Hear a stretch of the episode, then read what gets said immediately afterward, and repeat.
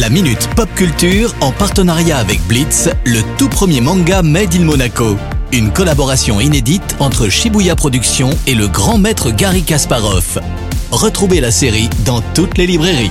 La Minute Pop Culture avec comme chaque semaine Cédric Biscay de Shibuya Productions. Bonjour Cédric. Salut Eric, salut à tous. On démarre en partant dans l'espace. Et bien cette semaine, les fans de Star Wars seront plus que ravis. Un des personnages majeurs de la saga revient dans une série qui lui est entièrement dédiée. Il s'agit du célèbre Obi-Wan Kenobi.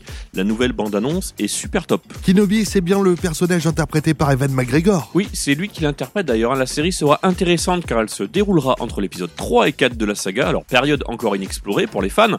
De plus, on suppose à la fin du trailer la présence d'un antagoniste iconique. Évidemment, je veux parler de Dark Vador. Ça s'annonce énorme comme série alors. Oui, hein, d'ailleurs, pour la petite anecdote, dans les années 70, c'est le bodybuilder David Prowse qui jouait Dark Vador. Alors, il a tenu ce rôle dans les trois premiers épisodes et dans l'unique scène où l'on démasque enfin Vador, on découvre le visage d'un autre acteur. Alors, je pense qu'on peut dire qu'il s'est bien fait avoir. Effectivement, c'est moins drôle. Georges, si tu nous entends, en tout cas, la série Obi-Wan Kenobi sera disponible sur Disney Plus le 25 mai prochain. Côté animation, on a du nouveau aussi, Cédric. hein. Yes, hein, pour tous les fans d'animation japonaise, on a le retour du studio 8 produit les trois premières saisons de l'attaque des titans. Aujourd'hui, ils reviennent avec un film d'animation intitulé Bubble. Titre original, effectivement, ça va parler de quoi? Alors, je te la fais courte, mais des bulles apparaissent sur la planète et modifient la gravité terrestre. Alors, coupée du reste du monde, Tokyo est à moitié submergée et seuls les plus grands buildings subsistent. La ville est donc devenue le terrain de jeu d'un groupe de jeunes adeptes de parcours se livrant bataille sur bataille. Du coup, j'imagine que c'est un film avec pas mal d'action. Oui, hein, ça donne lieu à plein de scènes où la caméra se déplace dans tous les sens, un peu comme dans l'attaque des titans d'ailleurs.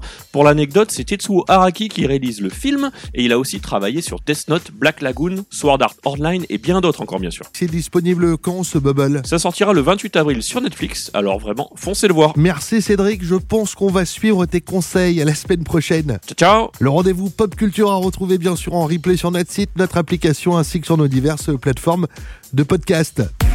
La Minute Pop Culture en partenariat avec Blitz, le tout premier manga Made in Monaco. Une collaboration inédite entre Shibuya Productions et le grand maître Gary Kasparov. Retrouvez la série dans toutes les librairies.